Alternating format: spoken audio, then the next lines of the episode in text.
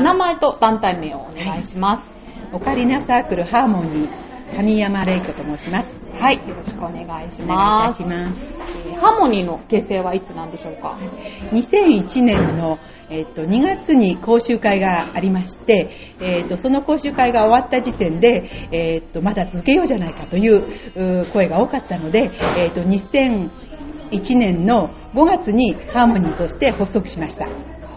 活動場所はどちらなんですか？浦安市の東大島公民館の市長閣室です。メンバーは？どんな人たちがいらっしゃるんですか？もうそれぞれあのそれぞれでして、えーと、サラリーマンの方、それから子育て中の方、先輩方とか、女性が、えーと約3分の2、えで男性が、まあ、3分の1というような、そんな感じですね。何名ぐらいいらっしゃるんですか、えー全部で今ね、あの、18名ぐらいですね。最初の頃は、えっ、と、30名ぐらいいたんですけれども、やはりこの10年、十何年の中でね、えーそれぞれ、えっ、と、皆さん、あの、ちょっとね、リタイアされたりしたので、えっ、と、今は18名でずっと推移してます。はいでもね、それでも、それだけの人数で十何年続けられるってすごいですね。そうですね。もう本当に、あの、10周年迎える前頃から、もう本当に結束力が高まって、で、今もそうなんですけれども、あの、こうやってね、お話をいただくと、あの、はい、参加しますというお声がね、えっ、と、あの、もらえるので、すごくね、助かっています。これまではどのような活動をされてきたんですか？そうですね、あの、公民館の文化祭以外に先ほど言いました船橋地方のオカリナ連盟のコンサートに毎年1回出ています。その他に病院、幼稚園、えーっと、子育てサロン、あとお年寄りの会、それから、あのー福祉センター、デイケアセンターっていうんですか、はいそういうところとか、あと資料館も行きましたし、資料館っていうか今、博物館になってますかね？あそこの博物館とか、もう本当に数えたらもう結構20ぐらいえー行ってるかもしれませんね。ちなみに、市内の幼稚園はほとんど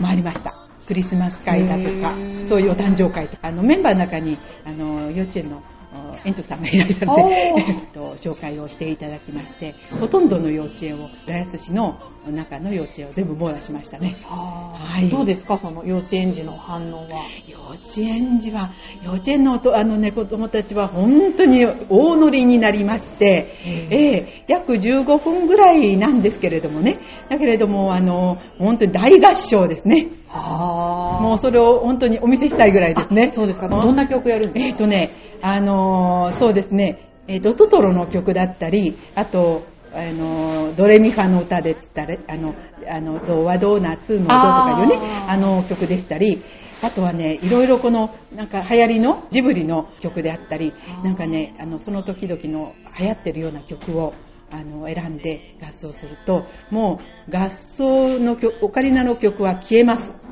子供たちの声で。クリスマスもそうですね。あの ジングルベルとか、はいあの、やるともう大合唱で、もうオカリナがないくても、もういいような感じで、えーとてもね、あの、お賑やかに楽しくう演奏ができる幼稚園の、あの、コンサートですね。はい。今日は市民活動センターの方で、はい演奏していただいたんですけど、どうでしたか？神山さんの感想。あのーとてもこう、最初はちょっと、あ初めてね、表も歩いてる方が見えるとか、そういうことでは初めてだったんですね。ですからどうなることかなと思ってちょっとドキドキしましたが、あのーまあ、めぐみさんが、あの、上手にこう、あのー 引っ張ってくださったのでね、えっ、と、思ったよりも、もう本当に気持ちよく、それから楽しく、最後のふるさとなんかはもう皆さんがね、歌ってくださったりして、あの、本当に楽しく演奏ができました。とってもね、気持ちよかったです。今日演奏していただいた曲も、すごいいろんなジャンルをチョイスされてましたけど、はいレパートリーっていうのかな、はいどれぐらいあるんですか？えっ、と、実際に吹ける曲は、あの、どうかと思いますけれども、あの、指導していただいたのは400曲ぐらいになりますね。へー。はいだけれども、あの、中にはやはり非常に難しくて、なかなか、やっぱりソソロがいいかなっていう曲も中にはあるんです。これはソロですねって。だから私たちはどっちかというと合奏ということであのね、えーと、曲を選ぶので、えー、実はここで言うとそのイタリアのそのあのサンタルチアとかオソレミは非常に難しいんですね。そうなんですか。あのかなりこうあの伸ばさ伸ばす伸ばすように歌うこともできるし、あの、リズムを刻んで、タッタッタッタって吹くようなこともできるので、それぞれの、その、思い描いてる世界っていうのがそれぞれあると、非常にま、この、まとめるというか合わせるっていうのが非常に難しいんです。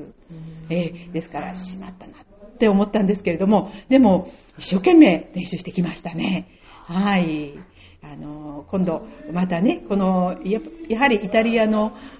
から生まれたイタリアであの生まれたというオカリナでやっぱイタリアの曲を吹くっていうのがなんかあのメンバーの中でもねあったのでやっと先生が OK してくれたということをですね非常に難しい。曲でしたね。はい。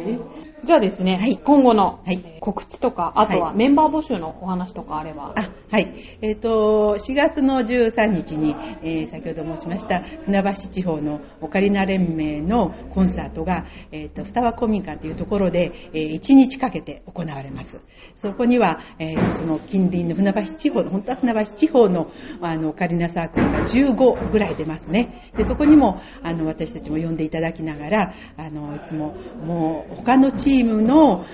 練習風景とか、あと、選曲ですね。そういうものが非常に勉強になるんですね。ですから、やはりね、あの、そういう、毎年毎年、ちょっと時間がかかって大変なんですけれども、売るものがたくさんあるので、あの、毎年参加して、え、ー、と、その後、あの、この曲良かったわねっていう曲で、またみんなでね、あの、演奏したり、することが楽しみなので、あの、言っています。それと、あと5月の、えー、と11、12と東大島公民館の文化祭がありますので、で今回は11日の土曜日、えー、11時10分から約30分ぐらいかけて私たちの演奏、それから、えー、と講師のソロの演奏もありますので、えーと、それもまた楽しみで、それに向けて頑張ってます。はい。メンバー募集とかはされてるんですか？はい。あの、もう随時、あの、よく見学させてくださいっていうことで、あの、来てくださるんですけども、何分にもちょっと夜ということで練習日が、はい、あの、水曜日の、えっ、ー、と、6時から9時の間の約1時間半から2時間ぐらいを、あの、練習時間にしてるんですけども、やはり夜分っていうとね、なかなか遠くから、あの、来られないという方とか、あとちょっと、あの、子育て中で、やはりね、なかなかオカリナ吹きたいんだけれども、あの、ちょっとっていうふうにあの、見学には来ていただけるんですけど、なかなかちょっと定着しない部分もあるかなと思いますけども、もう皆さん、オカリナを吹きたいなと思ったら、もう吹きたいと思った時がもうチャンスですから、必ずその時にさっと、あの、こちらのね、えっ、ー、と、ハーモニーに連絡してくだされば、練習一緒にね、できると思いますので、で、ちなみに1ヶ月のうちに、第1、第3が講師の練習なんですね。で、第2、第4が、その講師の先生の授業を受けた次の週が練習という復習。はい。ね、とかいうことになりますので、だから第2、第4週なんかに休まずに来ていただければ、もう本当に、あの、すぐに、あの、リコーダーとかハーモニカとか、うん、そういうことを、それを楽器をなさった方であれば、すぐ追いつきます。弾き方にコツとかあるんですか？なんか、難しいな？いですね。もう、ふーっとふ、ただ、強く吹くと音程が上がってしまったり、低すぎると、弱すぎると、音程が下がっちゃうっていう部分はあります。ですからやはりあの最初のいつもあの練習前にやるあの音階練習のところでみんなと音が合っているかドレミファってやるんですけれどもその時にしっかりと自分の耳で皆さんと音が合っているかということを確かめることでその息圧っていうんですけどもねあの息の強さがわかるんですね。それはもう慣れてくれば全然難しくないです。あそうですか。じゃあ初心者でも全然、全然大丈夫ですね。はい。じゃあですね、最後に今後ハーモニーとして目標としたいこととかがあれば。はい。そうですね。あの、できれば、あの、少しずつこう、年数が経つにつれ、えっ、ー、と、ちょっと年齢的にも、高齢になっていくので、若い方が、あの、またね、入っていただいて、風を吹かせてくれて、それでまた新たなハーモニーがね、できたらいいなっていうのが、あの、希望ですね。それと、やはり、あの、吹いて聞きたいわっていう方の依頼を受けて、もうどこにでも行けるような常に練習をしてあの行きたいと思っていますので、そういう声がかかるとありがたいなと、非常に励みになるんですね、目標が決まると。ですから、例えば3人ぐらいでいいのってあのおっしゃっても大丈夫なような対応ができますので、ですから、はい、あの声をかけてくだされば楽しく、嬉しくいけると思います。はい、ということで、今回はオカリナサークルハーモニーの神山さんからお話を伺いました。ありがとうございました。ありがとうございました。そしてこの街には